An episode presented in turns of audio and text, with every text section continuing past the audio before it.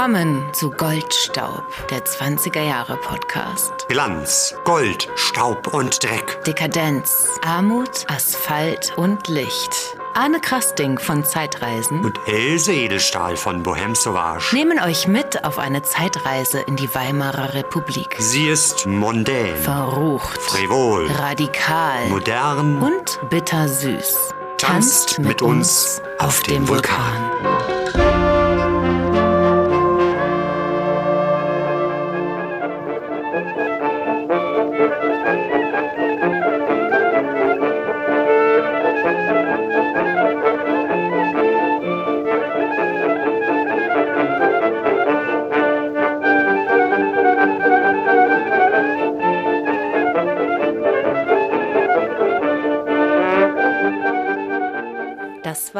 I'm a Good Looking Kozak von Pavel Chumenjuk, dem König der ukrainischen Fiedler. Und er führt uns auch direkt zu unserem heutigen Thema, nämlich die Ukraine in den 20er Jahren. Unsere bisher weiteste Reise, die wir in unserem Goldstaub-Podcast angetreten sind. Wobei wir letzte Folge mit dem Effi Schachmeister ja so ein bisschen schon in Kiew waren, da kommt er zumindest her. Aber jetzt wollen wir dieses Thema wirklich angehen. Und ich erinnere mich noch genau, du hast mich nämlich vor einem Monat gefragt. Ja, was war eigentlich in der Ukraine in den 20er Jahren los? War da irgendwas los? Und ich war in der Ukraine vor drei Jahren gewesen, aber habe mich damals nicht wirklich damit beschäftigt. Und man muss ja wirklich sagen, dass die Ukraine für viele äh, auch jetzt noch ein fast ein blinder Fleck auf der Landkarte ist und über die Geschichte und Kultur der Ukraine nichts wissen. Und auch nach diesen inzwischen schon sechs Wochen Berichterstattung immer noch da viele Lücken bestehen. Wir sind da jetzt wirklich eingestiegen in die Geschichte, wollen ein paar Anregungen geben, wollen neugierig machen und uns ein bisschen vortasten in diese ja, für uns auch fremde Welt. Es geht aber nicht um die aktuelle Politik und Geschehnisse, das können wir hier nicht leisten. Aber wir haben so ein bisschen im Ohr, was ein ukrainischer Schriftsteller, nämlich Andrei Kurkov, vor ein paar Wochen gesagt hat, auf die Frage, wie kann man helfen neben Demonstrieren, Spenden, Aufnahme von Ukrainerinnen. Und er sagte eben, lest über die Ukraine und ihre Geschichte, informiert euch, bildet euch, damit ihr dieses so lange vergessene und gebeutelte Land besser versteht. Das haben wir gemacht und hier ist unser Podcast dazu. Und diesen, das haben wir ja noch nie gemacht, möchte ich widmen meinem allerbesten Freund Coco. Der ein oder andere von euch kennt ihn vielleicht als Confrancier von der Bohème Sauvage. Und Coco ist 1985 in Kiew geboren, 1990 nach Berlin gezogen und war kürzlich zehn Tage lang jeden Tag am Bahnhof und hat da ukrainische Flüchtende mit Übersetzungen und allerlei Rat und Tat zur Seite gestanden. Es wird gehen um folgende Themen. Wann und wieso die Ukraine die größte Mode Berlins war. Wir sprechen über Revolutionschaos, gescheiterte Staatsbildung, die Ukrainisatia und ihr Scheitern. Wir stellen einen der kreativsten Orte Europas vor, ein Haus voll mit Schriftstellern, Filmemachern, Theaterleuten und treffen die literarische Avantgarde der Zeit. Wir besichtigen das Chicago des Ostens mit seiner utopischen Architektur und lernen den Konstruktivismus kennen. Wir schauen in Filme ukrainischer Regisseure, die mit den Meisterwerken deutscher Größen wie Fritz Lang absolut mithalten können. Und natürlich hören wir auch ein bisschen Musik. Und da wir beide nun mal keine Experten zu diesem Thema sind, haben wir wieder tolle Gesprächspartner bei uns. Das ist Heike Maria Johenning. Sie ist Übersetzerin und Schriftstellerin und hat Architekturführer über Kiew geschrieben. Und wem sie Deutsch beigebracht hat, da seid mal gespannt drauf. Dann haben wir Juri Gurzow.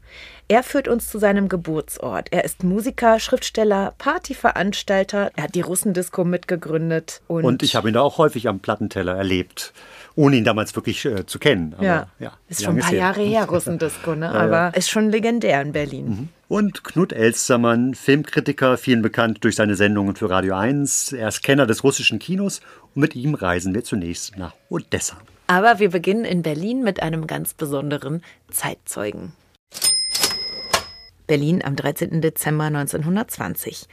Ukrainomanie, Berlins neueste Mode. Manchmal wird eine Nation modern. Griechen und Polen und Russen waren es eine Zeit lang, nun sind es die Ukrainer. Ein armer, aus Lublin im ehemaligen Kongress Polen eingewanderter Jude eröffnet sich im Osten Berlins einen Zigarrenladen, schreibt auf ein Schild ein paar kyrillische Buchstaben und nennt seinen Laden einen original ukrainischen. In Kaffeehäusern tanzen Mädchen den neuesten amerikanischen Jazz und nennen ihn ukrainischen Nationaltanz. Berlin schwelgt in groteskem Operetten-Ukrainertum. Jede Melodie von irgendwelcher slawischen Klangfarbe ist ukrainisch. Zu dieser Mode haben freilich die echten Ukrainer selbst den Anlass gegeben, und zwar durch den ukrainischen Sängerchor, der hier, wie in mehreren europäischen Großstädten, einige Male mit riesengroßem Erfolg aufgetreten ist und der Konjunktur selbst einen Tipp gegeben hat, wie aus einem nationalen und politischen Begriff Geld zu machen wäre. Außerdem bewirken die Zustände im Osten Europas eine Auswanderung von Russen und Ukrainern und Polen nach dem Westen, wo sie alle Ukrainer sind, weil ukrainisch eben Mode geworden ist. Das war aus einem Artikel von Josef Roth über eben die neueste Mode in Berlin. Wir wollten, bevor wir mit euch in die Ukraine reisen, in Berlin starten. Und Josef Roth kennen ja viele von euch. Wollen wir mal hoffen, ne? Radetzky Marsch, Hotel Savoy. Ja, großartige Bücher und. Ähm, und hier bei uns in der Potsdamer Straße, genau gegenüber von Wintergarten, gibt mhm. es die Josef Roth-Diele. Also spätestens da könnt ihr euch über diesen Mann informieren. Da gibt es ganz viele dabei. Ja, sehr lecker ja. Essen, ganz viele mhm. Zeitungsartikel an den Wänden und Literatur. Und man erfährt dann eben auch, dass er aus Brody stammt. Mhm. Das war damals Österreich-Ungarn. Heute liegt es tatsächlich in der Ukraine. Mhm. Und er war ja 1920 in Berlin, war Redakteur für verschiedenste Zeitungen, mhm. unter anderem eben auch die Neue Berliner Zeitung. Und später war dann auch bekannt, äh, ihr kennt ja auch schon Irmgard Kreun, das kunstseidene Mädchen, aus einer unserer Podcast-Folgen. Und mit ihr war er liiert. Und die beiden, das war äh, schon in den 30er Jahren in mhm. Ostende in Belgien. Ja, im Exil, genau. Im Exil mit Stefan Zweig und ganz vielen anderen Exilanten, die dazwischen gelandet sind, sozusagen in Belgien. Und das war eine sehr, sehr schwierige Zeit. Da haben ähm, Coin und Roth immer da im Restaurant gesessen und, und, von morgens bis abends geschrieben und gesoffen. Und gesoffen vor allem. Sie soffen ja. wie die Löcher, hat mhm. Egon Erwin Kisch über die beiden geschrieben. Ja. Also das Laster, was ihn dann letztlich 1940 auch äh, ins Grab gebracht hat. Ja. Und er war in Berlin sehr aktiv und hat 1920 diesen wirklich verrückten Artikel geschrieben. Ja, Ukrainomanie 1920, wer hätte das gedacht? Ich war total verblüfft, als ich das gefunden habe, diese Beschreibung. Ja. Habe auch nichts davon in den letzten Wochen oder Monaten gehört oder Jahren. Äh, mhm. Und in den letzten Wochen ist ja die Ukraine, wenn man sagt in Mode, dann klingt das etwas makaber, aber zumindest in, in aller Munde. Ja. Und äh, Josef Roth hat eben damals diese ja, Modeerscheinung gefeiert. Das ist natürlich interessant. Mhm. Was, wie kommt es dazu? Warum ist die Ukraine in Mode? Und mhm. im Grunde genommen ist es deswegen, weil man nichts über sie wusste. Ja, dazu sagt er hier in seinem Artikel auch, die Ukrainer, von denen man bei uns und im übrigen Westen nicht viel mehr weiß, als dass sie irgendwo zwischen Kaukasus und Karpaten wohnen, in einem Land, das Steppen und Sümpfe hat. Hm. Da schreibt ja die anderen äh, Völker, also die Russen, die Polen, mhm. die kennt man schon, die sind schon zu vertraut. Und hier war es eben gerade dieses Unvertraute, dieses bisschen Nebulöse, etwas, ja. wo man auch wahnsinnig viel reininterpretieren konnte. Ja. Und deswegen wurde sie eben in der Kultur, also er spricht ja von den Operetten, gefeiert und äh, man hat dann alle möglichen Kostüme verwendet und alle möglichen musikalischen Stile benutzt, die teilweise wirklich nichts mit der Ukraine zu tun hatten, aber exotisch waren und die Leute begeistert haben. Mhm. Ein Verkaufsschlager, wie er mhm. das ja auch beschrieben hat. Oder auch, im Übrigen sind Ukrainer eines jener Völker, von denen man nicht bestimmt sagen kann, ob sie nur Menschenfresser oder gar auch Analphabeten sind. Davon konnte er sich dann selbst überzeugen. Er ist nämlich 1926 dann gereist, hat also sich bei der Frankfurter Zeitung, wo er gearbeitet hat, einen besonderen Auftrag erkämpft, nämlich eine Reise in die Sowjetunion. Diese hat er 1926 angetreten und ähm, ist damit ja auch gewissermaßen im Trend gewesen, weil viele dem Sozialismus oder Kommunismus zugetane Schriftsteller wollten eigentlich dieses Modell, dieses politische Modell kennenlernen. Mhm. Und er hat ein großartigen Satz dann auch in einem seiner ersten Artikel geschrieben. Man lernt nicht die Welt kennen, indem man einen Berg besteigt und sie von einem Standpunkt betrachtet, sondern im Gehen, indem man sie durchwandert. Ja, und er wandert dann durch die Ukraine auch und lernt einfache Menschen kennen, ist in den Dörfern unterwegs, hört Lieder und gibt ein wirklich großartiges Bild von den Zuständen eben in der Ukraine und auch Russland ab.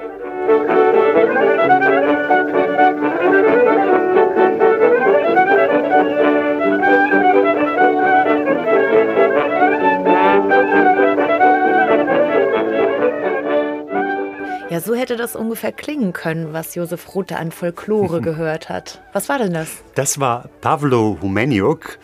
Der hat das Mitte der 20er Jahre aufgenommen. Er war der König der ukrainischen Fiedler, allerdings aufgenommen in Amerika. Josef Roth spricht ja von den zahlreichen Ukrainern, Polen und Russen, die damals wegen der Zustände im Osten, also wegen der Revolution und dem Sturz des Zarenreichs nach Berlin gekommen sind. Und Berlin war ja wirklich eine Stadt, in der sehr viel Russisch damals gesprochen wurde. Charlottengrad wurde ja auch Charlottenburg genannt. Und heute haben wir wieder sehr viel ukrainisch- und russischsprachige Menschen in Berlin. Also in den letzten Wochen, wir sind jetzt Anfang April 2022, sind etwa 60.000 Geflüchtete hier in Berlin angekommen.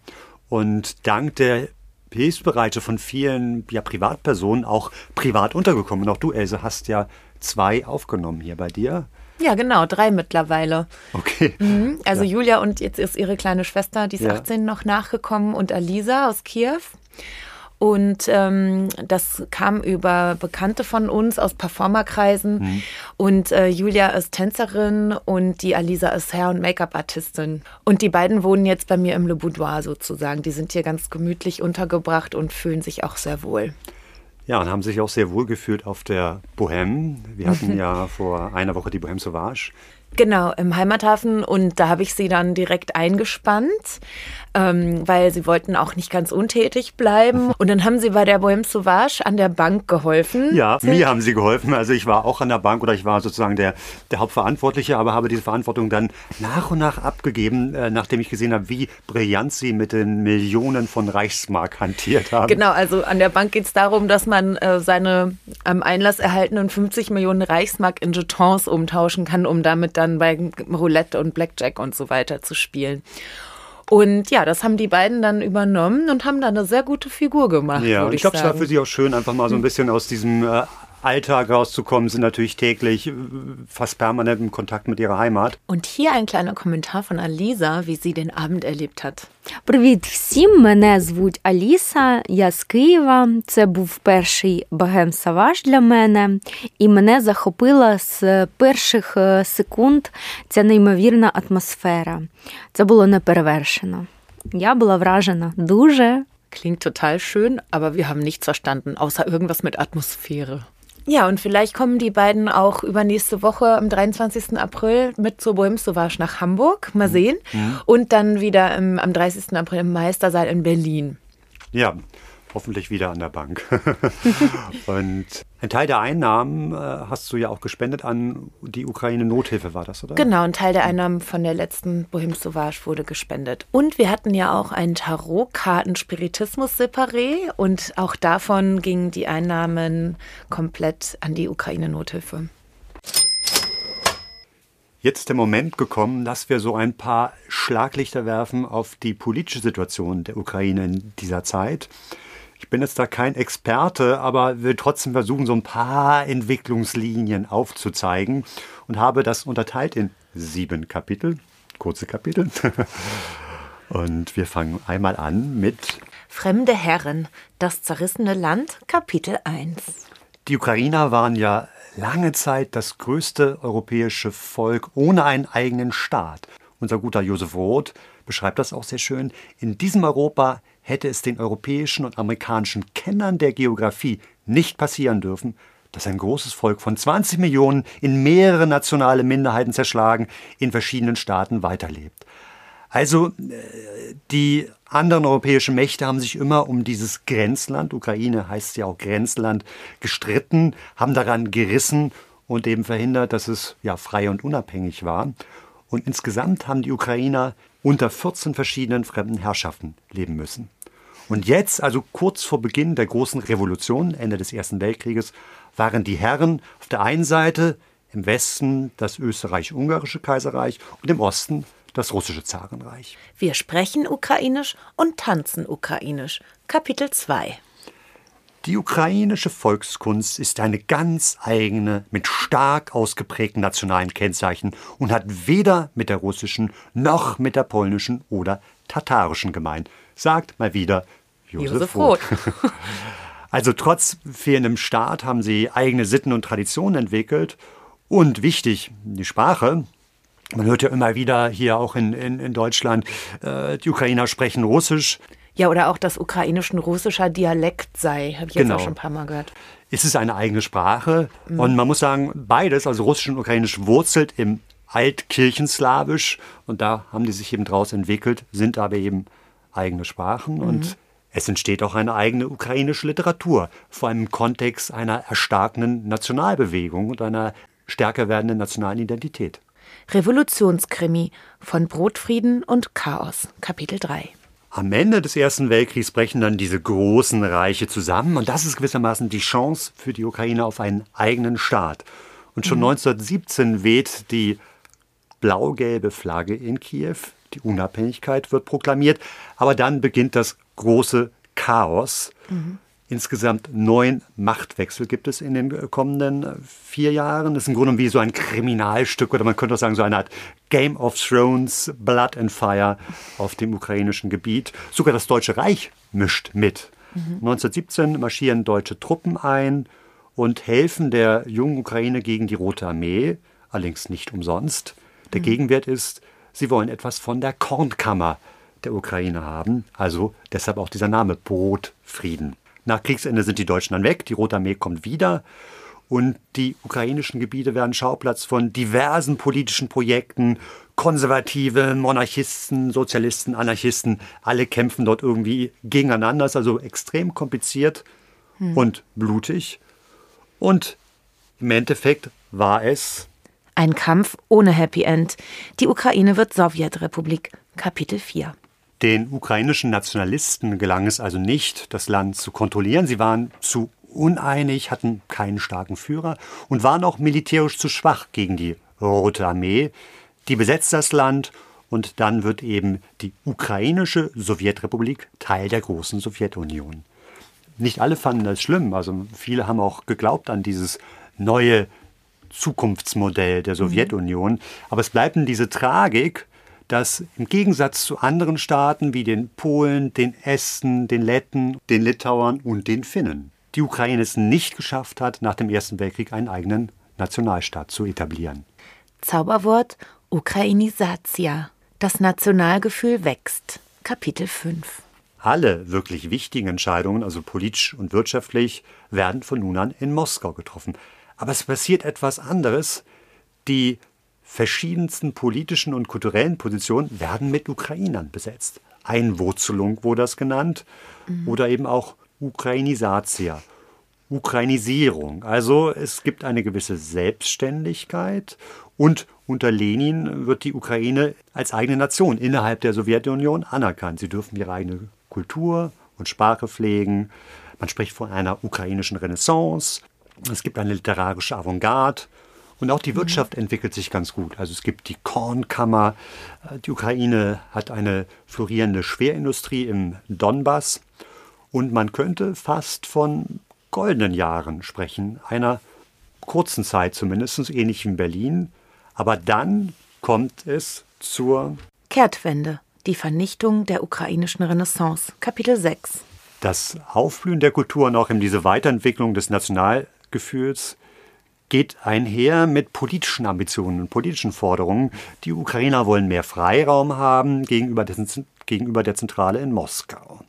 Das geht dem Machthaber in Moskau zu weit. Es ist nämlich ein anderer. Mhm. Stalin statt Lenin. Ein ja, radikaler Bruch mit der vorherigen Politik.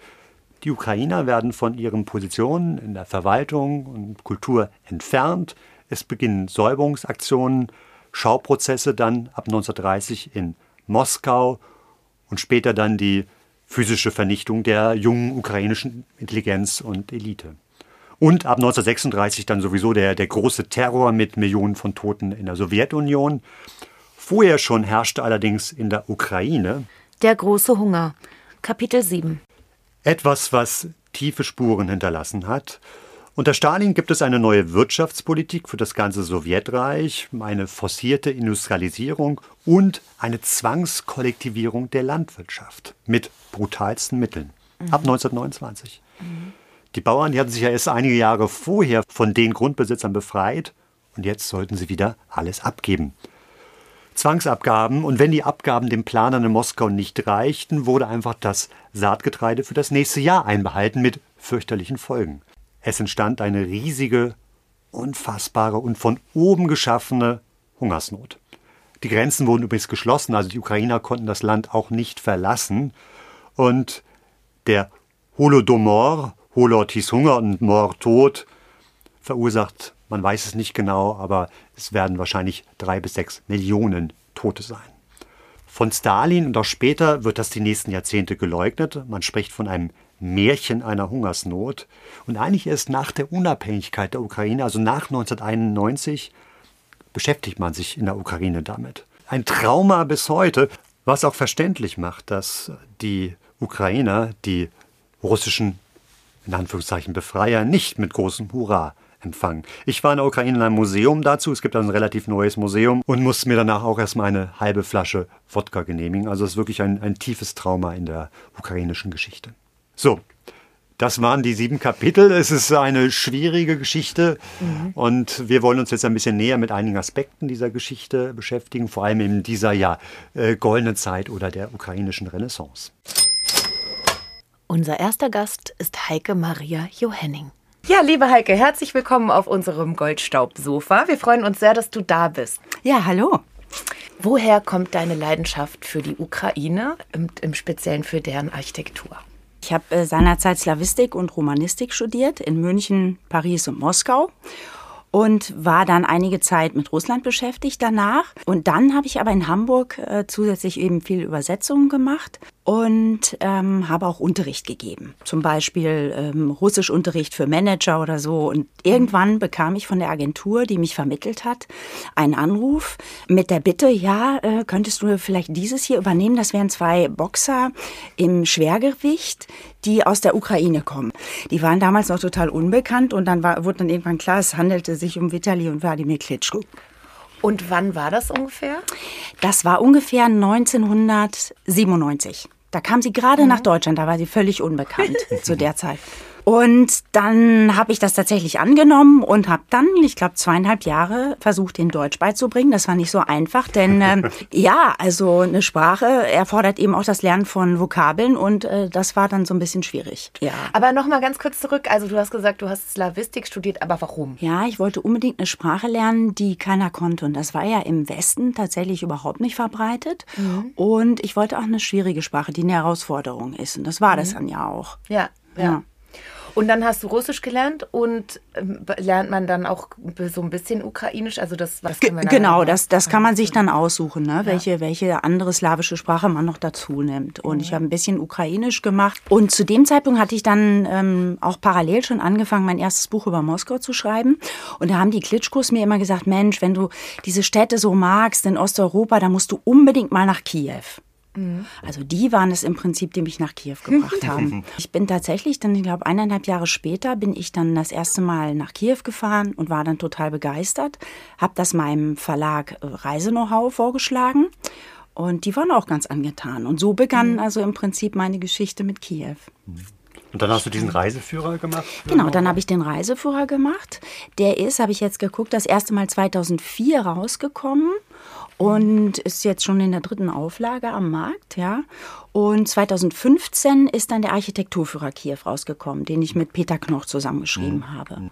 Denn mein Fokus war äh, hauptsächlich auch schon bei den Übersetzungen Architektur. Das ist äh, der einzige Architekturführer über Kiew, den es tatsächlich am Markt gibt. Und zwar nicht nur am deutschen Markt, sondern auch im englischsprachigen Raum gibt es keinen. Deswegen hatten wir jetzt letzte Woche zum Beispiel schon eine Anfrage von der BBC. Und selbst in der Ukraine selber gab es keinen Nein, nein, da, nein, in der, in, nein, es gab zum Beispiel aber einen Jugendstilführer. Es gibt da relativ mhm. viele Jugendstile in Kiew. Den gab es, aber den gibt es bis heute nicht auf Deutsch oder mhm. so. Ne? Wir starten unsere Reise in einer Stadt, die durch die mediale Berichterstattung der letzten Wochen sehr in den Fokus geraten ist, die aber tatsächlich schon in den 20 Jahren eine extrem und vielleicht unerwartet wichtige Rolle gespielt hat. Liebe Heike, um welche Stadt handelt es sich? Ja, es handelt sich um Kharkiv. Das ist äh, die Hauptstadt der Ukraine geworden, Kharkiv, und zwar 1919 nach der Revolution.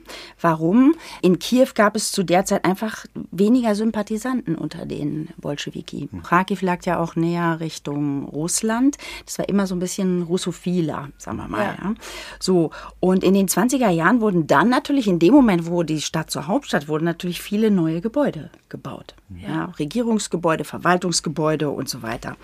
Und das Interessante Interessante daran ist, dass diese Gebäude in diesem speziellen ja, Avantgarde-Stil, der ja Konstruktivismus hieß im Russischen, erbaut wurden. Also von Architekten, die zum Teil, zum Großteil aus, aus der Sowjetunion kamen.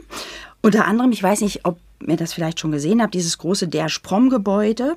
Das ist ein Gebäude, das aus drei haarförmigen Blöcken und Brückenübergängen mhm. gebaut wurde. Und das war seinerzeit das größte Gebäude der Sowjetunion. Mit 4500 Fenstern. Siehst du? ja. ja. Genau. Ganz verrücktes Gebäude. Also ich hatte, ja. als ich die ersten Bilder gesehen habe, das waren also alte Fotos, mhm. dachte ich, das gibt es gar nicht mehr. Das kann, das ist so, so verrückt wirklich. Sieht aus wie in Metropolis. Ja, ja, wirklich Richtig. wie so eine Filmkulisse. Mhm. Mhm. Ja. Sind auch schon ein paar Treffer abbekommen.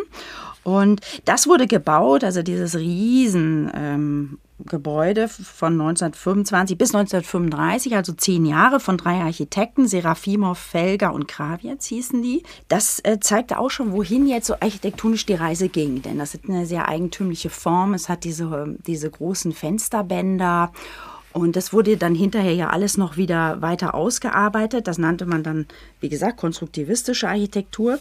Denn damit verbunden war ja eine neue Ideologie. Und die wurde in Kharkiv extrem gut umgesetzt, denn zu dieser Ideologie gehörte der neue Mensch. Mhm. Und der moderne der, Mensch. Der neue Mensch, der moderne Mensch, der im Prinzip Teil einer großen Gemeinschaft ist. Mhm. Also das Gegenteil von der Individualisierung, wie wir sie kennen. Ja. Mhm. Teil einer, einer, einer Gemeinschaft, das heißt, es gab Kommunehäuser, mhm. aber ohne einzelne Badezimmer. Es gab dann große Badehäuser, es gab separate Küchen, Großküchen mhm. nannte man die. Und es gab Arbeiterclubs, wo man nach der Arbeit im Prinzip sich äh, zusammensetzte, weil ja in den Wohnungen gar kein Raum war. Ja. So, und diese Ideologie brachte natürlich eine ganz eigene Architektur mit ganz neuen mhm. Bauformen mhm. mit sich. Zusätzlich war ja dann auch dieser, dieser Baustoff Beton aufgekommen, schon äh, in der Zeit, und der wurde dann quasi genommen, um diese typische konstruktivistische Architektur zu bauen. Ich sag mal jetzt die, die Merkmale. Ja, das sind Bauten mit rundgeführten Ecken. Mhm. Ja, du kennst also wir, die ja. Genau. Kenn, genau, das, genau, das ist, das ist so der Begriff Bauhaus ja, kommt genau, natürlich genau. sofort. Rundgeführten Ecken, mhm. Fensterbändern, mhm. horizontal. Ja. ja. Dann Flachdächern und Dachgärten. Mhm. Und dann noch äh, Stelzen. Insofern, das ist äh, das Architekturerbe, was Kharkiv zu bieten hat. Äh, und das jetzt natürlich extrem gefährdet ist. Und ja, wir wissen gar nicht, wie viel jetzt eigentlich noch steht. Mhm. Ja, und das war damals ja wirklich so ein, ein Experimentierfeld, ein, ein äh, mhm. Laboratorium für diese Architektur und eine sehr politische Architektur. Noch politischer, als es bei unserem neuen Bauen in, in das, Deutschland ja, oder Westeuropa war. Ganz genau, ganz genau, das stimmt. Mhm. Es war, es war tatsächlich so, dass ähm, aus der ganzen Sowjetunion Leute hingefahren sind um sich das anzusehen und auch äh, sich viele Architekten einfach beworben haben, um dort bauen zu können. Mhm. Ja, Kharkiv war so ein interessanter Ort für ähm, Architekturinteressierte, für, ähm, für Künstler. Die kamen aus allen Richtungen, also auch aus, aus Westeuropa, aber auch aus den äh, anderen Republiken der Sowjetunion. Und wir haben etwas gefunden, und zwar ein Schriftsteller, Theodor Dreiser, der war 1925 in Kharkiv und hat eben die Bauarbeiten für diese Dersprom-Zentrale, für dieses riesige Gebäude miterlebt und mit beschrieben. Hier ist eine Stadt, die wunderbare Träume träumt. Dieses neue Gebäude ist nur das erste von vielen, welches um einen Hof gebaut werden soll. Eines davon soll der Hauptsitz der Regierungsbehörden sein. Die Zeichnung des gesamten Projektes ergibt wirklich ein schönes Bild. In zehn Jahren kann man sich leicht vorstellen, ein zukünftiges ukrainisches Chicago hier in Kharkiv zu haben. Von dem Chicago des Ostens, dieser ultramodernen Stadt, kommen wir jetzt ins alte Kiew mit einer ganz anderen Architektur. Wie, wie können wir uns das vorstellen? Was gab es da zu sehen? Es war quasi das alte Rom, das Rom der Ukraine hm. im Grunde. Nicht? Also wir haben die ganzen alten Kirchen, tausend Jahre alte Kirchen. Wir haben die Zarenpaläste, wir haben die Bürgerhäuser. Ja, und wir haben eben auch Jugendstilbauten. Hm. Relativ hm. unbekannt bis, bis dato, ja. ja. Also hier im Westen jetzt. Ja. Mhm. Das war also alles dann so bis 1900. Und dann ist ja Kiew nicht Hauptstadt äh, geworden des, der ukrainischen Sowjetrepublik. Genau. Aber trotzdem ist ja in den 20 Jahren da sicherlich auch irgendwas, hat sich da irgendwas bewegt. Äh, da ist ganz, da ist tatsächlich ganz wenig gebaut worden, hm. aber ähm, die Künste waren sehr aktiv. Es gab ein aktives Nachtleben, es gab ähm, die Malerei, es gab 1917 ja die Gründung der Kunstschule, das hm. nannte man das Kiewer Kunstinstitut hinterher und es war bekannt für die Avantgarde Künstler, die, sie, die diese Schule hervorbrachte. 1917 also. Schon eh, während des Bürgerkriegs gegründet tatsächlich. Mhm. Und das ist auch interessanter. Die Avantgarde, was Malerei anging, die begann eigentlich in Kiew schon früher auch als ja. in Russland. Dieser Begriff, die, die russische Avantgarde, der ist eigentlich auch nicht ganz richtig. Denn man muss schon sagen, dass ein Großteil der Avantgarde-Künstler ursprünglich wirklich aus der Ukraine kam oder äh, eben lange Jahre dort gelebt hatte oder dort auch einfach gewirkt hatte. Ja, das ähm, darf man vielleicht auch nicht vergessen. Unter anderem zum Beispiel Alexandra Exter, die ist ja dann relativ groß geworden in Paris hinterher, war auch zwischendurch in Kiew, hatte da ein Atelier, hat dann äh, Künstler von Kiew dann mitgenommen nach Paris, wie ja, zum Beispiel den Bildhauer Archipienko, der ist dann ähm, ganz bekannt geworden Norden hinterher, war dann außerhalb von Kiew hinter. Mhm. Ne? So, und dann haben wir, genau, Kasimir Malevich, mein äh, Lieblingsmaler. Warum? Ja, warum? Ähm, das schwarze Quadrat, kennt ihr vermutlich, ne? Das schwarze, es ist ein schwarzes Quadrat, genau. Ein, so ein, muss man sich das vorstellen. ein, ein, schwarzes, ein schwarzes Quadrat auf weißem Grund. Also keine perspektivische Raumillusion. Das war die Geschichte von dem, vom Konstruktivismus in der Malerei. Mhm.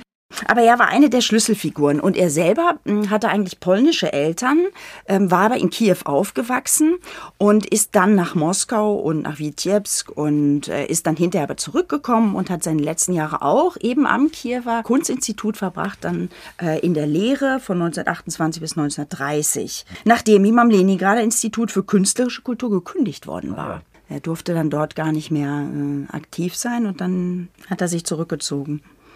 Was macht denn die Malerei von Malevich aus? Er hatte erst diese Schwarz-Weiß-Gegensätze als Zeichen für das Urbane. Das Urbane war für ihn immer wenig bunt, wenig farbintensiv. Und hinterher hat er sich dann umorientiert und hat gesagt, nein, ich bringe jetzt aus dem aus der Ebene, also aus von der vom Land in der Ukraine bringe ich die Farbe jetzt in die großen Städte, mhm. also auch nach Kiew. Und Farben waren dann viel war viel dann gelb, zum Beispiel wie die wie die Weizenfelder. Das ist ja auch die die die Sonnenblumen.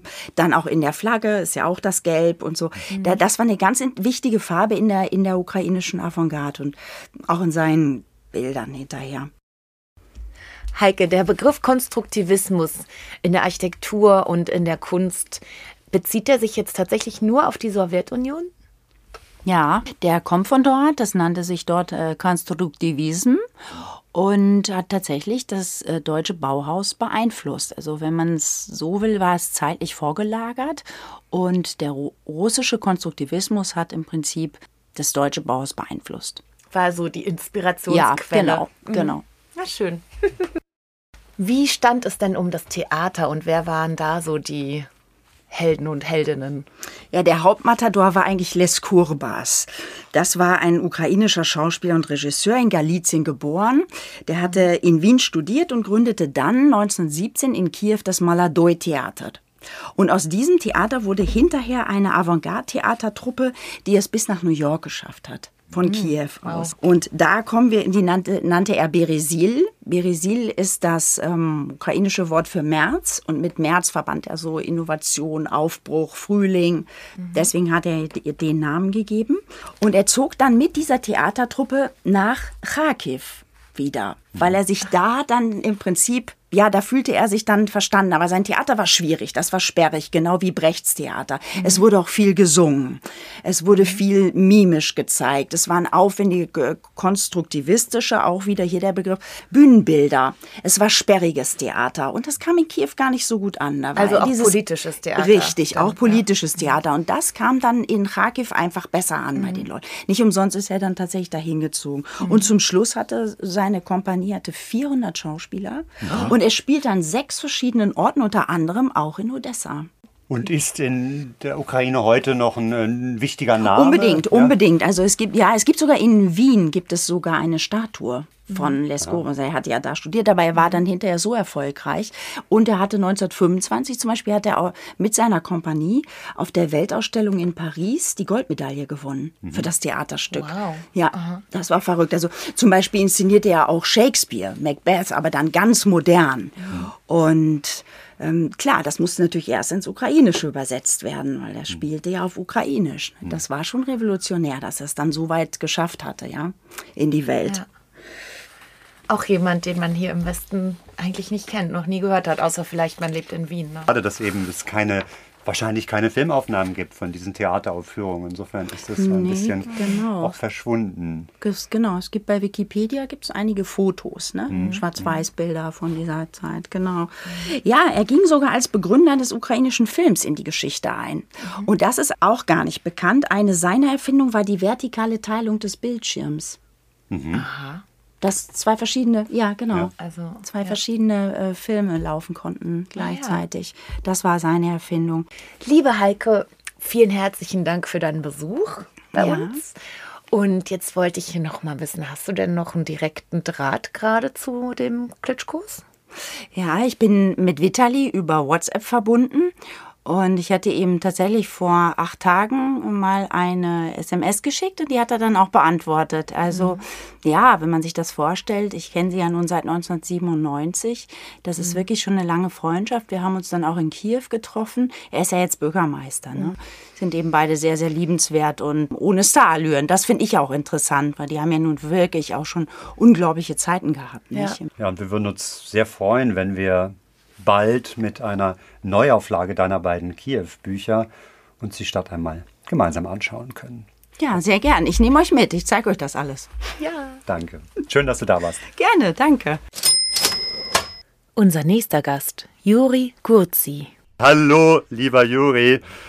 Schön, dass du bei uns bist oder wir dich am äh, Ohr haben. Ja, hallo. Fernmündlich. Genau. Sozusagen. Du bist ja geboren und aufgewachsen in äh, Kharkiv. So ist das. Kannst du dich noch wirklich daran erinnern? Das ist jetzt schon ein paar Jahrzehnte her. Ich muss dazu sagen, dass ich auch relativ oft in Kharkiv bin oder vor dem Krieg war. Letztes Jahr so vier, fünf Mal, glaube ich, insgesamt. Ich kann mich natürlich noch an meine Kindheit und meine Jugendjahre dort erinnern, aber ich habe da auch viele neue Freunde, neue Erlebnisse, aber es ist schon eine ganz andere Perspektive auf die Stadt, wenn man plötzlich da auch lebt und äh, nicht im äh, Plattenbaugebiet, wo ich mhm. aufgewachsen bin. Wie würdest du denn äh, einem Fremden deine Stadt beschreiben? Puh, schwierig. es ist auf jeden Fall eine der tollsten Städten der Welt, aber ich weiß, dass ich da nur subjektiv bin. Das ist äh, eine Stadt, die nach der sogenannten Große Oktoberrevolution auch äh, 15 Jahre lang die Hauptstadt der neuen sowjetischen Ukraine war. Das führte dazu, dass ganz äh, viele Kulturschaffende aus dem ganzen Lande äh, nach Kharkiv kamen und äh, das spürt man bis heute. Also das ist die Stadt, wo ganz viel, äh, ganz viele tolle Bands herkommen, ganz viel Literatur mhm. gemacht wurde. Also ich rede vom 20. Jahrhundert. Das Zentrum ist mhm. super schön. Allerdings weiß ich gar nicht, ob das jetzt auf, also was davon jetzt heute geblieben ist nach äh, täglichen Bombardierungen. Aber mhm. in meiner Erinnerung ist es eine, auch eine sehr schöne Stadt, sehr gepflegte Stadt. Ich folge deinem äh, Tagebuch, was du für den Tagesspiegel mhm. schreibst über eben den Krieg.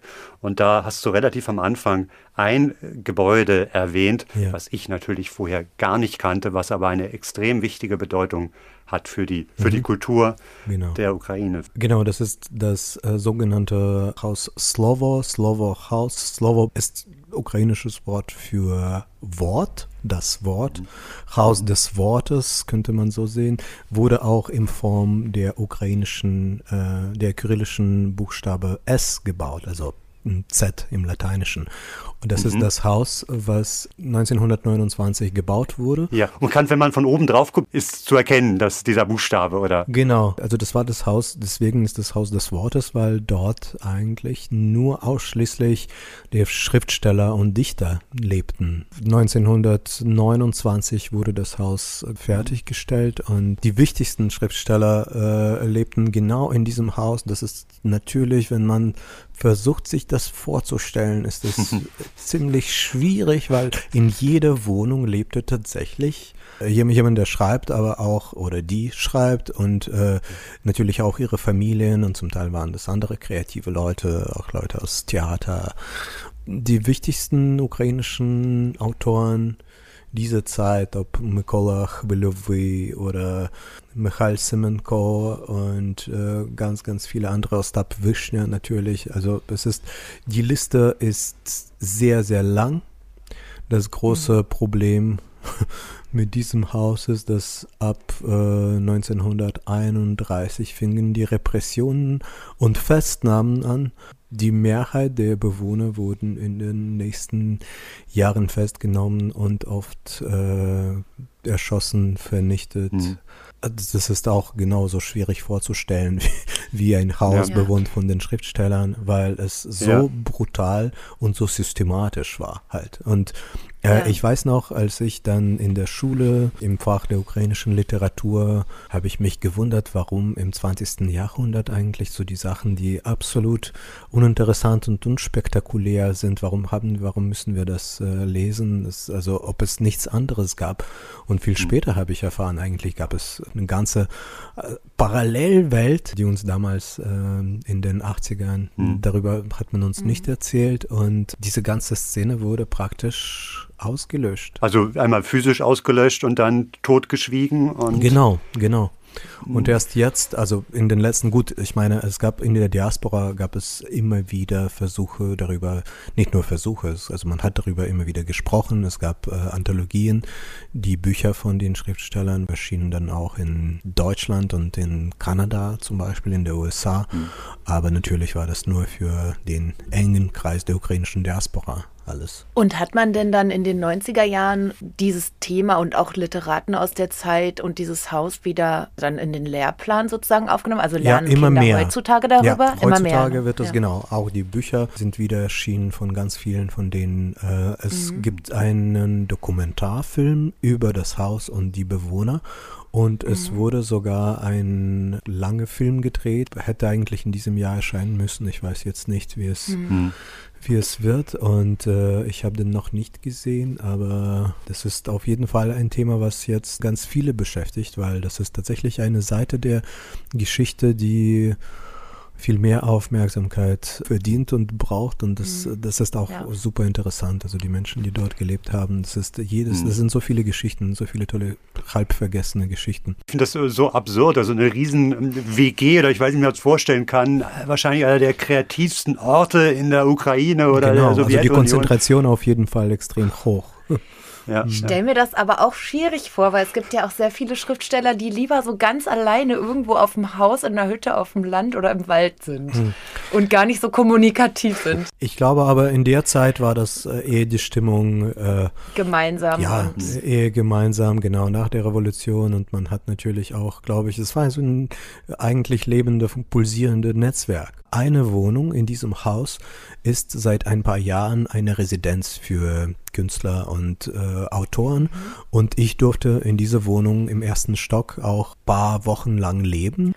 Und in dieser Wohnung ist ein äh, fantastisches Projekt entstanden. Da hat Juri zusammen mit seinem guten Freund Sergej Jadan, einer der bekanntesten aktuellen ukrainischen Literaten, ja. auch über die Ukraine hinaus. Grade, genau, ne? der im Grunde genommen so ein bisschen mhm. auch in der Tradition steht, der alten äh, Bewohner des Slovo-Hauses, 90 Jahre vorher. Und die haben sich mit diesen Texten, diesen alten Texten beschäftigt und daraus dann ihre ja, Best-of-Auswahl getroffen. Und Juri hatte dann die Aufgabe, das Ganze zu vertonen mit seiner besonderen Musik. Und das Ganze ist dann ein Album geworden namens Foxtrot. Und ja, nimmt einen mit wirklich auf eine ganz besondere Zeitreise eben in die Geschichte des Hauses, aber mit aktueller Musik. Und da saßen wir dann täglich mit Serhi, haben uns die Texte gelesen. Er hat mir was vorgelesen. Ich habe mir das angehört und überlegt, wie das mit meiner Musik zusammenklingen könnte. Und dann haben wir relativ schnell unsere Auswahl getroffen und ich habe dazu mm, Songs entwickelt. Also das ist schon ein modernes Popalbum, würde ich sagen. Und es ist, glaube ich, das erste Mal, äh, dass man mit diesen Texten und dieser Art äh, der Musik arbeitete. Und äh, ich glaube, das hat ziemlich gut funktioniert. Also es klingt harmonisch. Ich liebe es mit Sound zu arbeiten, die halt eine ganz andere Dimension der Musik verleihen und ich habe mich gefragt, was könnte sein im Fall von den Autoren aus dem Slovak House. Ich hätte gerne mit ihren Stimmen gearbeitet. Das Problem ist, dass die alle Anfang der 30er Jahren, also fast alle erschossen wurden und es gar keine Aufnahmen mehr gibt.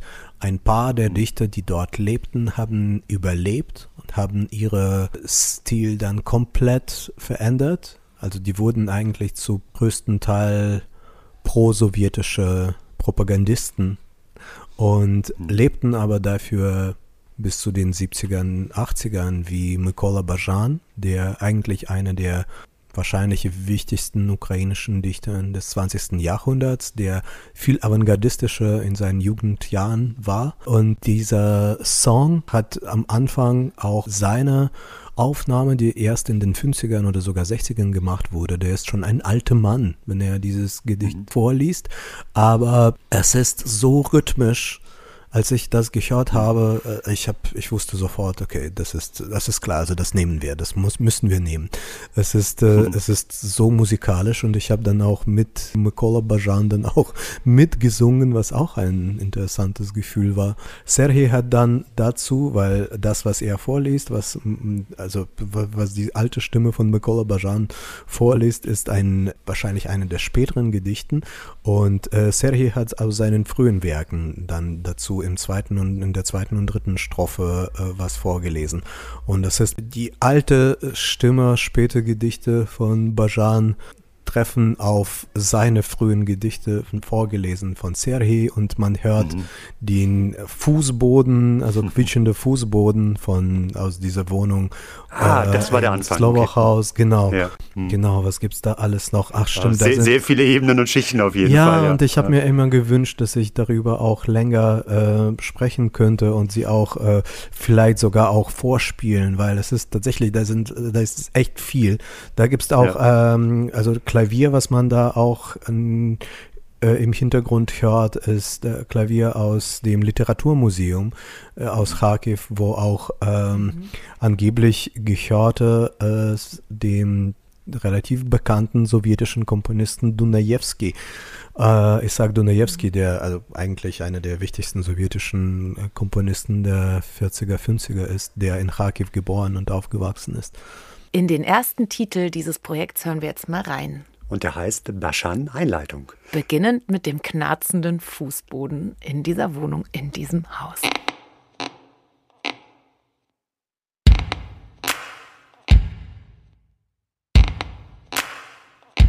Slow.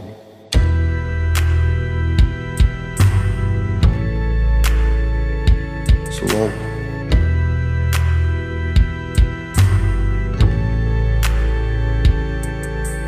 Рилями грає промінь, Римами рине струмінь, Соняшна вість ранкова виспівується кларнетом. Рилями грає промінь, Римами рине струмінь, Соняшна вість ранкова виспівується кларнетом. В огромній симфонії світу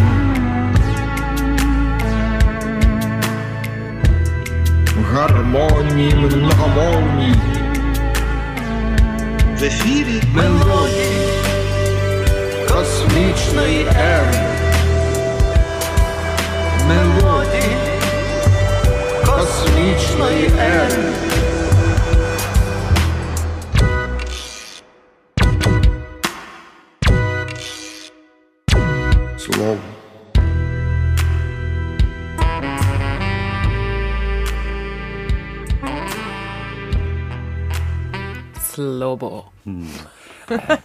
Bisschen magisch, also es hat uns total in Bann geschlagen. Klingt super, ne? Ja. Und wir werden natürlich alle Informationen über dieses Projekt in unseren Shownotes verlinken. Genau, denn ihr könnt alle Songs auf YouTube euch anhören. Ich wollte vor ein paar Tagen wissen, wo dieses Haus denn war und bin per Google Street View die Straßen von Kharkiv entlang geschlendert und habe dann dieses Haus gefunden.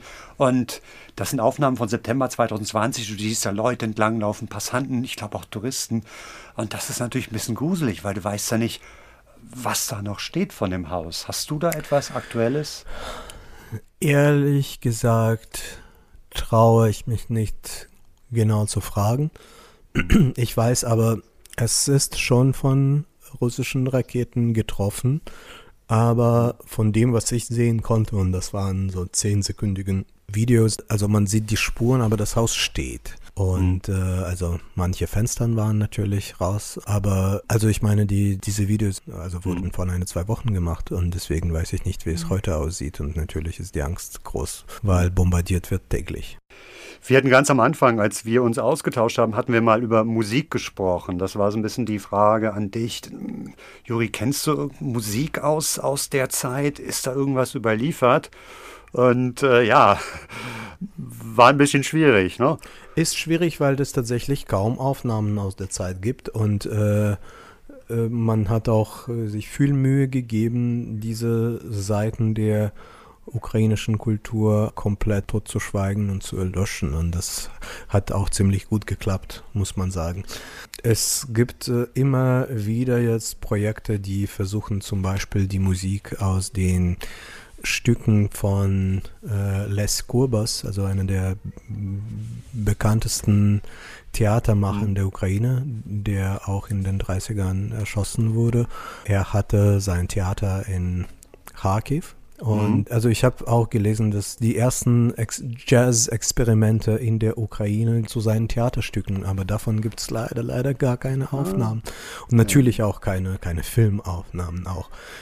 Aber Sergei, also Sergei Jadan, von dem ich schon gesprochen habe, er hat mir bei unserem letzten Treffen von einem Projekt berichtet, wo man hat die Noten äh, gefunden zu Kurbas Vorstellungen und mit diesen Noten versuchte unter anderem Anthony Coleman aus New York, einer der ganz bekannten Protagonisten dieser New York Downtown Jazz Scene, dass er in Kharkiv war und hat auch mit diesen Noten gearbeitet. Und es ist Mhm. natürlich eine große Frage, wie es sich weiterentwickelt, weil es war, wie gesagt, die erste Phase, Sachen Ja. ausprobieren mit, dem, mit den mu jungen Musikern aus Kharkiv. Ja, aber es wäre natürlich ho äh, hochspannend, da, da irgendwas raus. Super spannend. Also als ich gesehen habe, dass Anthony Coleman in der Wohnung äh, ist gerade, also in dieser Residenz, weil ich äh, kenne seine Musik seit Jahrzehnten, bin ein großer Fan und überhaupt ist es für mich ein bisschen wie die parallele Welten, die plötzlich aufeinander getroffen sind. Das, äh, ich war sehr, sehr aufgeregt, d- darüber zu hören von Sergei, diesen kurzen Bericht. Ganz am Anfang haben wir etwas eingespielt, was, was du mir auch geschickt hast, von dem King of Ukrainian Fiddler. Aha, aha. Das, Genau, genau, Pavlo Homeniuk. Hm. Alright. Die Aufnahmen, die es gibt, die wurden auch oft tatsächlich in der USA gemacht. Also die wurden dort gemacht, wo es möglich war. Und also die ukrainische Diaspora ist zahlreich und groß, äh, auch in der USA und in Kanada. Und es gibt ganz viel ukrainische Musik, die dort gemacht und aufgenommen wurde. Es ist die Frage, wie man halt Authentizität definiert, aber ich glaube nicht, dass es genau das, wie das zum Beispiel in einem ukrainischen Dorf in den 1920ern Vor Ort, geklungen ja. hat. Ja. Ist genau das gleiche Problem gibt es mit, mit, äh, mit Klezmer-Musik, weil Ja. die wenigen Aufnahmen, Aufnahmen aus der Zeit wurden natürlich auch in den USA gemacht. Wir haben ja den guten Josef Roth schon zitiert und der mhm. Spricht nach seinem Besuch in der Ukraine davon, dass er den Klang der Lieder im Ohr hat und dass die ukrainischen Lieder die schönsten sind, die er im Osten Europas gehört hat. Die einfachen Äußerungen der Natur und des täglichen Lebens, wie Gras auf einer Wiese und ein junges Mädchen, das eine Sichel trägt. Also das ist natürlich sehr poetisch und sehr im Rotschen Stil formuliert, aber hm. das würde man natürlich gerne auch hören. Ich glaube, dass die Musiker, die dann nach USA emigriert sind, äh, waren äh, zum Teil auch wie Dave Terrace zum Beispiel, einer der wahrscheinlich oder der bekannteste Klarinettenspieler der Klezmermusik. Der kam auch aus der Ukraine und das, was hm. er spielt, kommt vielen Ukrainern zum Beispiel auch sehr vertraut vor. Das habe ich auch bei bei meinen ukrainischen Freunden und der spielt auch oft Sachen, die man eigentlich als ukrainische Volksmusik oder Melodien kennt, was mhm. auch ich bin der Letzte, der sagt, man muss da irgendwie streiten und äh, äh, sagen, okay, das ist hier, das ist ukrainisch und das ist jetzt Klezmer und das ist rumänisch und das ist ungarisch. Es ist, äh, die Tatsache ist, dass die Musiker, glaube ich, haben sich voneinander inspirieren lassen oder einfach geklaut mhm. und einfach ja. das gespielt, was irgendwie was man toll fand und was, was, was die Leute auch hören wollten. Und das, ich glaube, das war nicht so, wie es, wie man das hier irgendwie von Plattenladen kennt, also Schublade diese Musik, Schublade, andere Musik. Also es war ja. alles äh, wild vermischt. Wild vermischt, offen in alle Richtungen. Ja. Hm. Hm. ja, ja, Juri, es gibt also viele Projekte, die darauf warten, dass sie von einer breiten Öffentlichkeit wahrgenommen werden. Und äh, wir werden vielleicht irgendwann uns dann in Kharkiv treffen und dieses wunderbare Haus der Literatur uns gemeinsam anschauen. Sehr, sehr gerne. Vielen Dank für euer Interesse. Das finde ich super. Ich hoffe, ich konnte was erzählen, was ihr noch nicht gehört habt. Und äh, genau, bis zum nächsten Mal, würde ich sagen. Ja, vielen Dank, lieber Juri, auch von mir.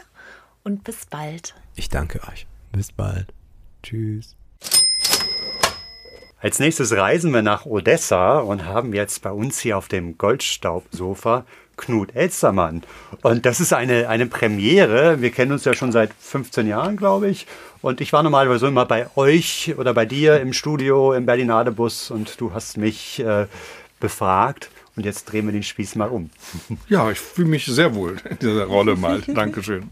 Sehr schön, dass du da bist. Und ähm, bevor wir dich etwas fragen, haben wir ein bisschen Musik mitgebracht. Und die wollen wir euch einmal einspielen.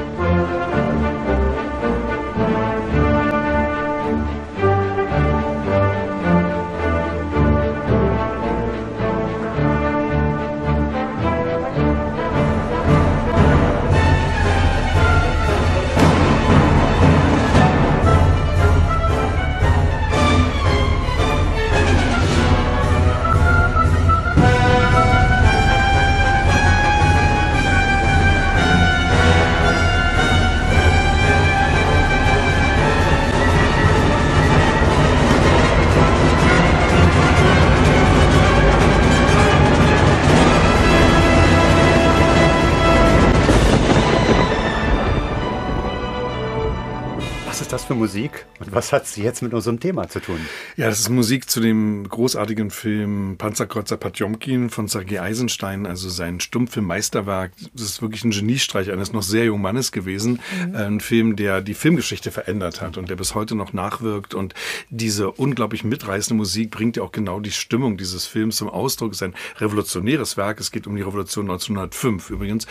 Und äh, was er dort erzählt, hat sowas Mitreißendes, dass ich denke auch Leute, die politisch politisch auf einer ganz anderen Seite stehen, jetzt überhaupt nichts damit anfangen können, mhm. äh, trotzdem enthusiastisch auf diesen Film reagieren und sich den ansehen. Und du fragst nach Odessa, ganz klar die zentrale Szene und übrigens eine der berühmtesten Szenen der gesamten Filmgeschichte. Ja. Immer wieder auch kopiert, auch parodiert übrigens, mhm. spielt ja auf dieser berühmten Freitreppe in Odessa, also äh, dieser Angriff dann auf die Zivilbevölkerung und wie das montiert ist, das ist mustergültig noch immer. Also dieser mhm. Rhythmus, äh, diese Maschinen, Soldaten, die fliehenden Menschen, dieses ja auch erschütternde Bild nach wie vor des Kinderwagens, der dann diese äh, Stufen hinabrollt. Das sind unvergessliche Bilder und die sind so genial montiert, dass man im Prinzip jedem Filmstudenten, jeder Filmstudentin mhm. das auch zeigen müsste, weil macht man glaube ich auch, damit die eben wissen, wie man sowas montiert. Und damit ist Odessa eben auch zu einem bedeutenden Ort geworden der Filmgeschichte. Und es war ja. immer meine große Sehnsucht, da mal hinzufahren. Odessa ist wirklich ein Sehnsuchtsort für mich. Ich war da noch nie. Auch und nicht zuletzt auch um diese berühmte Treppe zu sehen. Ja.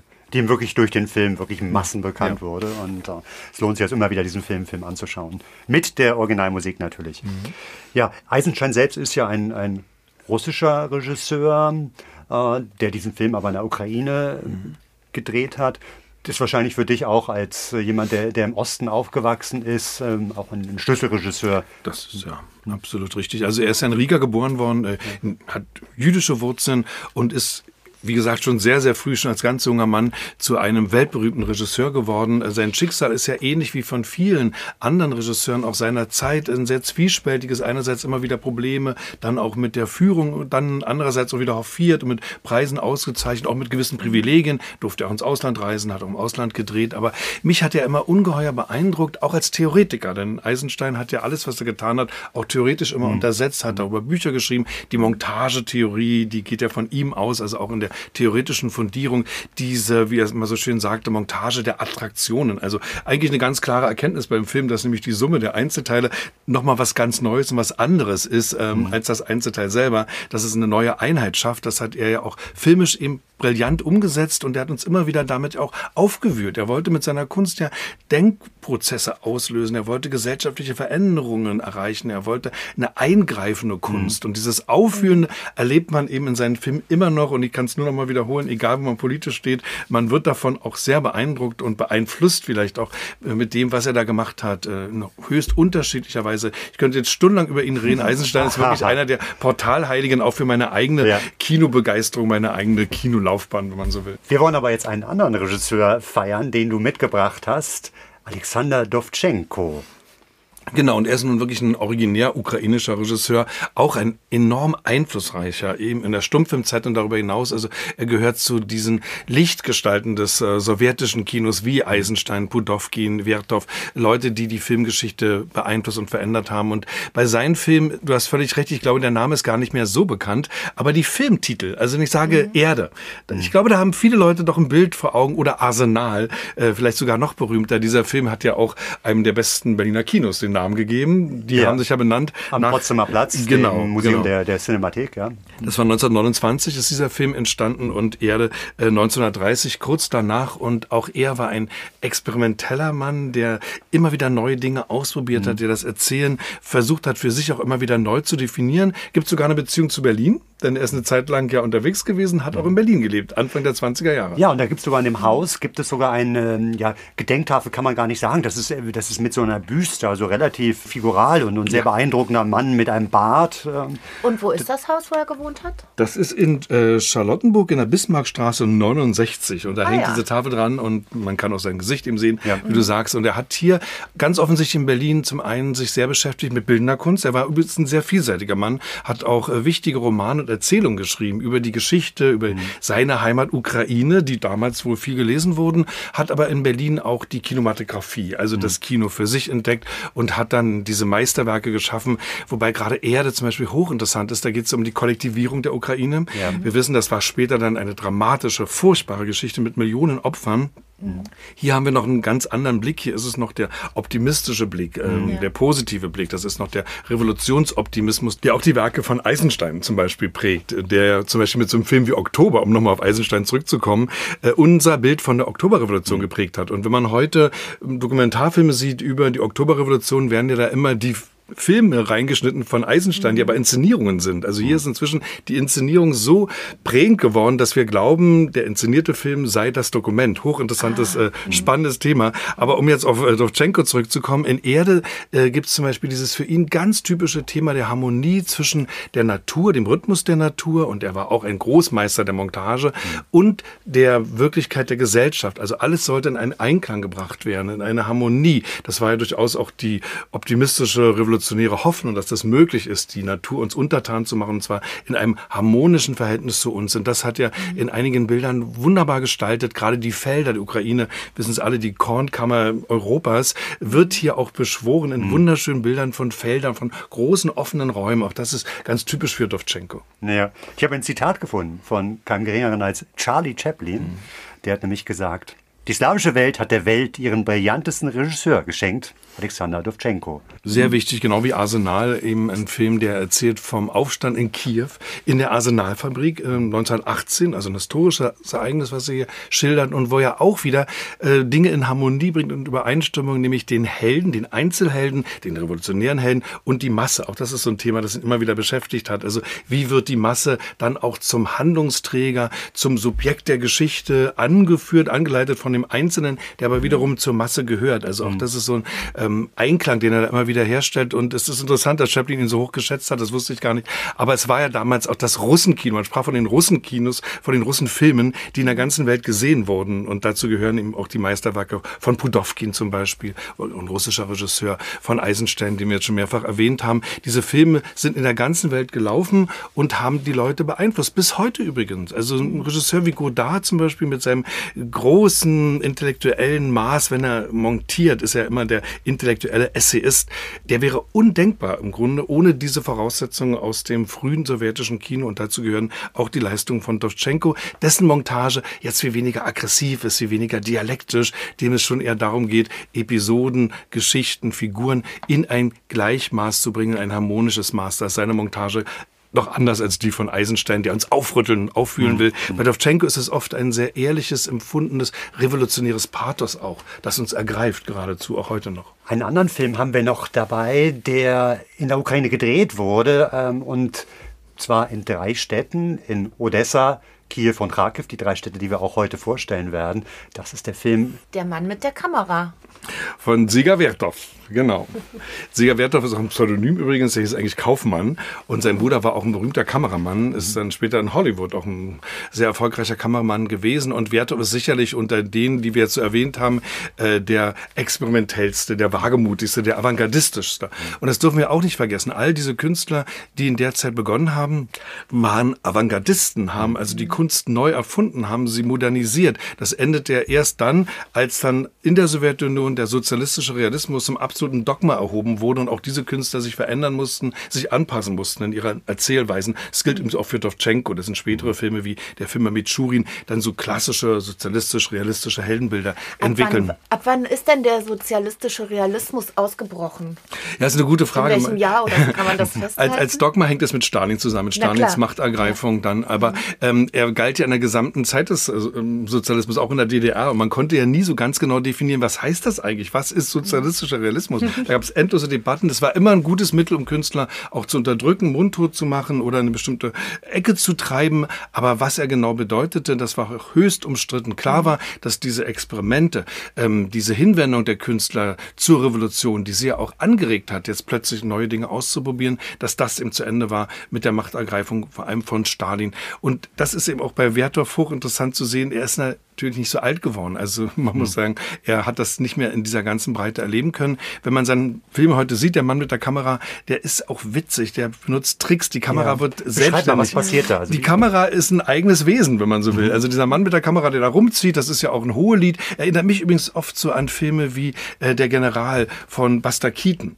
der auch mit dem Objekt arbeitet, der mit dem Objekt auch kämpft, äh, wo das Objekt eine Art Eigenleben hat, der so ein Tüftler ist, so ein Ingenieurstyp. Äh, ähnlich ist auch dieser Film angelegt, ähnlich ist auch unser Kameramann, der mit dieser Kamera rumzieht, die dann sich verselbstständigt. Die läuft, Ja. die schaut, die guckt, die äh, Dinge aufgreift, die also hier beschworen wird mit ihrer ganzen Macht, die sie ja hat, die Wirkungsmacht der Kamera. Hier ist sie in einer Weise gefeiert worden. Es gibt übrigens auch einen Buster Keaton-Film, der Kameramann. Also wie man es bis dahin noch nie gesehen hat und wo für mich auch nochmal klar wird, dass in der Sowjetunion, das wissen wir alle, die Filmkunst eine Riesenbedeutung hatte. Lenin soll ja mal gesagt haben, es ist die wichtigste Filmkunst. Äh, damit war auch schon mal klar, sie hat diese Bedeutung und die behielt sie auch bis zum Schluss. Und da sind ja auch wunderbare unvergessene Werke entstanden. Mhm. Und der Film das ist ja ein Dokumentarfilm, der ja. im Grunde genommen ähnlich wie Symphonie einer Großstadt einen Tagesablauf beschreibt. Ja. Eben in diesen drei Städten, aber das, das kann man gar nicht erkennen, welches, welche Stadt ist. Es ist alles wunderbar ja. zusammenmontiert und sind grandiose Bilder. Also wir werden das auch verlinken, weil mhm. es ähm, einem auch irgendwie die Modernität dieser Städtezeit ist. Man hat mhm. Verkehrsszenen, wo man denkt, es könnte auch Paris sein, es könnte auch äh, London oder, oder, oder, Berlin sein und erlebt so richtig diesen Alltag mit das Vergnügen und so weiter. Also es hat mir äh, riesigen Spaß ja. gemacht, den nochmal zu schauen. Ja, und Witz, ganz ne? viele mhm. neue Tricks drin. Ne? Ja. Oder wie auch Sachen Stop rückwärts Motion. laufen. Mhm. Viele Tricks. Also Stop Motion zum Beispiel, die Kamera wird ja bewegt nach dem Stop Motion Prinzip. Äh, mhm. manchmal ganz schnell dann auch, äh, wird der Film schneller gedreht. Und was du sagst, äh, ist völlig richtig, weil dieser Film steht auch für Versuche, die es ja auch in den 20er Jahren woanders gab. Äh, Berlin Symphonie einer Großstadt ist ein gutes mhm. Beispiel dafür nämlich Filme zu machen, die im Grunde keine Narration mehr haben. Also wo das Thema jetzt nicht eine Geschichte ist, sondern das Thema, das Sujet eine Stadt sein kann, ein Zeitgefühl. Ja. Das hat auch Eisenstein äh, immer wieder versucht, auch abstraktere Themen. Eisenstein hat immer darüber nachgedacht, das Kapital zu verfilmen, ganz ernsthaft. Also es sollte mal einen Film geben. Das Kapital, den gab es dann nie, aber die Generallinie gab es ja. Also das sind so Versuche, die dazugehören, wo man dann einen neuen Schritt geht in eine andere Form auch des Erzählens, sich löst vom mhm traditionellen Fünf-Akt erzählen, was der Film ansonsten bis heute übrigens auch noch hat. Ja, also absolut empfehlenswert. Ja. Kannst du etwas sagen zu dem aktuellen mhm. ukrainischen Filmschaffen? Ähm, es steht jetzt nicht so im Mittelpunkt. Ähm, ich habe immer mal wieder bei Festivals Filme gesehen, wie ja übrigens auch das russische Kino. Das muss man sagen, auch in dieser furchtbaren Zeit jetzt, mich immer wieder verblüfft hat in den vergangenen Jahren. Das ist unter schwierigen Bedingungen trotzdem oft, nicht nur, ein sehr kritisches Kino, ein sehr genaues Kino. Es gibt die schrecklichen, und das wird immer mehr gefördert, patriotischen Epen, ganz klar äh, Heldenepen. Aber es gibt auch immer wieder Filme wie Die Bodenstange zum Beispiel, der in Cannes lief und der auch bei uns im Kino lief, ganz aktueller Film über junge Frauen, die traumatisiert aus dem Zweiten Weltkrieg herausgehen. Und das ist ein Film, der genau Heldenbilder unterläuft. Der zeigt, mhm. wie zerstört die Menschen sind, wie kaputt sie sind, dass es eben dieses Heroische gar nicht gibt. Also ein mhm. ganz mutiger Film. Das sollte man nicht vergessen und ich äh, kann mir vorstellen, dass es für solche Filme jetzt noch schwerer wird und für mhm. solche Filmemacher und Macherinnen. Bei der Ukraine weiß ich, das wenige, was ich gesehen habe, und da gab es immer mal wieder Beispiele, auch bei Festivals, hat mich oft beeindruckt durch so eine ganz eigene Handschrift, durch eine ganz mutige, auch radikale Erzählweise. Also einen Film habe ich nicht vergessen, wahrscheinlich der stärkste in den letzten Jahren aus der Ukraine, The Tribe, also der Stamm, erzählt von völlig entwurzelten jungen Leuten in so einer Einrichtung, eine Art Heim ist das. Ein Film auch mit einer brutalen Direktheit. Äh, es hat mich auch erschüttert, das zu sehen, wie äh, moralische Werte völlig verkommen sind, wie es auch keine Erziehung mehr gibt, die jungen Leute sich selbst überlassen sind und da auch das Gesetz des Stärkeren herrscht. Also The mhm. Tribe, das ist also ein äh, bemerkenswerter Spielfilm und ganz aktuell im Kino, es passiert ja auch nicht alle Tage, ist ein Film This Rain Will Never Stop. Das ist ein Dokumentarfilm, ganz eindrucksvolles Werk von Alina Horlova, die begleitet einen syrischen Flüchtling, der in die Ukraine gekommen ist, natürlich jetzt nicht zum aktuellen Krieg verhält sich dieser Film aber zu den Kämpfen in der Ostukraine. Und da versucht dieser junge Mann zu helfen, also etwas zurückzugeben von dem, was ihm gegeben wurde. Ein bildgewaltiger Film in Schwarz-Weiß, der erzählt von diesem leider ewigen Kreislauf von Frieden und von Krieg, auch von den Menschenmassen, die da in furchtbarster Weise betroffen sind, von diesen kriegerischen Auseinandersetzungen. Äh, ganz ohne Kommentar, eine reine eindrucksvolle Beobachtung. Also gerade im Kino zu sehen, This Rain Will Never Stop aus der Ukraine. Knut, du bist ja in Ostberlin aufgewachsen, hast wahrscheinlich Russisch in der Schule gelernt, mhm. hast schon früh viele russische Filme gesehen Absolut. und hast da einfach eine sehr, sehr enge Verbindung zu.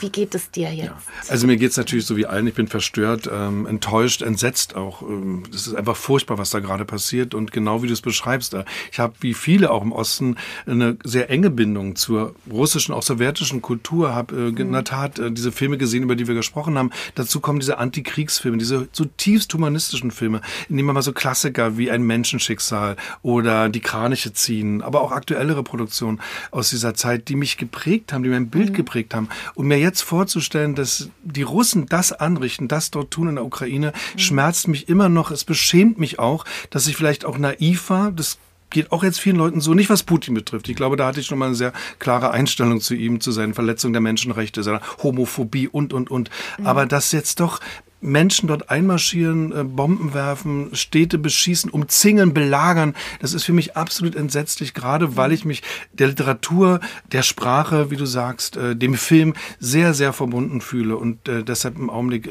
wirklich völlig durcheinander bin und einfach nur ja. denke, wir müssen jetzt helfen, wo wir nur können. Das ist das Einzige, was wir tun können. Es ist ja wenig genug, was wir machen können, aber eben helfen, den Geflüchteten helfen, den Menschen dort vor Ort, die da jetzt in so schrecklicher Weise vom Aggressor Russland, so muss man es einfach sagen, überfallen wurden. Ja. Und weiterhin, trotzdem weiterhin diese humanistischen Filme eben anschauen, die von einer, die, etwas ja, ganz anderem ja. erzählen. Die Brücken nicht abreißen lassen zu den Stimmen, die es in Russland ja gibt, die mit großem Mut, äh, mit einer großen Charakterstärke auch gegen diesen Krieg protestieren. Und da bin ich äh, völlig bei euch. Ich finde auch, dass man natürlich die Kunst, die Kultur gerade auch benutzen sollte als Mittel der Verständigung. Das heißt nicht, dass man irgendwas verharmlost und gerade die, die es ja leider auch gibt unter den Künstlern und Künstlerinnen, die Putin unterstützen, die diesen Krieg unterstützen, machen sich mit schuldig, haben auch blutige Hände in meinen Augen. Aber das sind nicht alle. Es gibt andere Stimmen, die man stärken muss, äh, denen man helfen muss. Ja, ein guter, wichtiger Punkt. Und ähm, ja, damit danken wir dir, lieber Knut, dass du jetzt mal bei uns warst. Vielen Dank, dass ich da sein durfte. Dankeschön. Und wir sehen uns sehr bald wieder, spätestens bei der Bäckerei direkt vor uns im Haus. Tschüss. Unsere Empfehlung der Woche ist dieses Mal eine ganze Menge Literatur und wir werden das euch in den Shownotes alles aufführen. Hier daher nur einige wenige Empfehlungen. Einmal ein wunderbares Buch aus den 20er Jahren von dem ukrainischen Schriftsteller Isaac Babel, Mein Taubenschlag, sämtliche Erzählungen wo ich die Geschichten aus Odessa gelesen habe. Das sind wirklich herrliche Gaunergeschichten, ganz skurril über jüdische Gauner in einer Art Ghetto in Odessa und müsste man eigentlich verfilmen. Isaac Babel, der in Odessa aufgewachsen ist und dann 1940 als Staatsfeind erschossen wurde. Josef Roth müsst ihr natürlich lesen. Und dann ein neues Buch von Kai Schlögel, einem wirklichen Russland-Experten, Entscheidung in Kiew ukrainische Lektion. Da geht es um vor allem die einzelnen Städte, die er sehr anschaulich beschreibt, mit einem Blick in die Geschichte. Ja, und dann filmisch, ihr könnt die Eisenstein-Filme, Dovchenko, The Man with the Camera, das könnt ihr alles auf YouTube anschauen, auch das werden wir euch vorstellen. Und natürlich die Musik von Juri Gurzow, dieses Album. Foxtrotti. Genau, das ist ein Pflichtprogramm. Ja, das waren unsere Empfehlungen. Alles bitte nachlesen und äh, nächstes Mal werden wir das abfragen.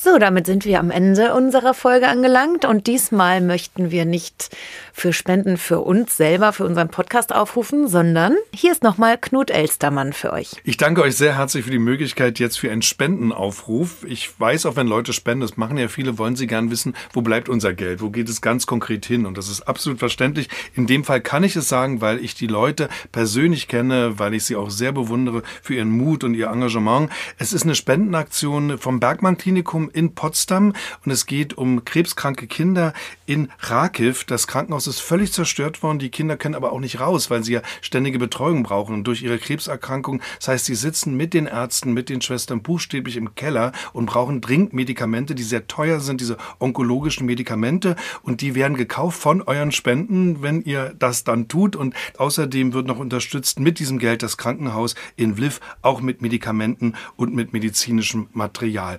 Die Konto Kontonummer findet ihr in den Shownotes oder auf der Website hier. Und ich kann alle nur bitten, jede Summe zählt, auch die kleinste Summe, weil sie wichtig ist für die erkrankten Kinder in der Ukraine.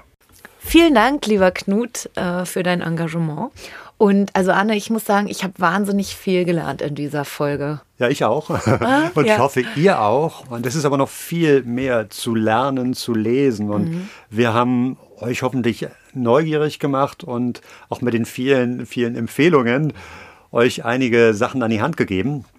Und es gibt einen Podcast übrigens noch, der heißt Fremdgehen von zwei Ukrainerinnen, die eben über ihre Erfahrungen in Deutschland berichten.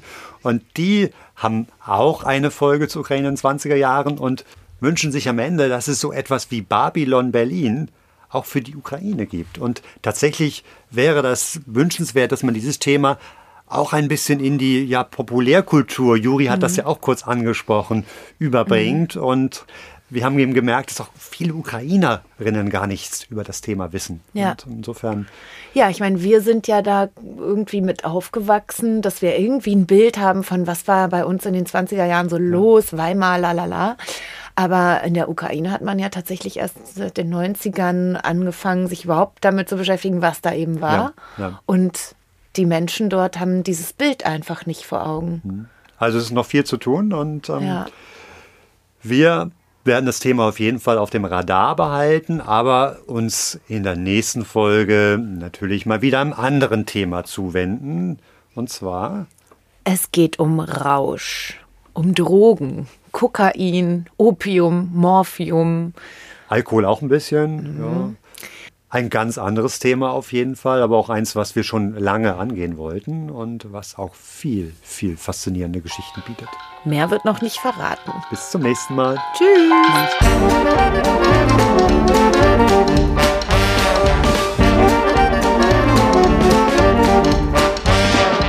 Das war Goldstaub, der 20er Jahre Podcast von und mit Else Edelstahl und Arne Krasting.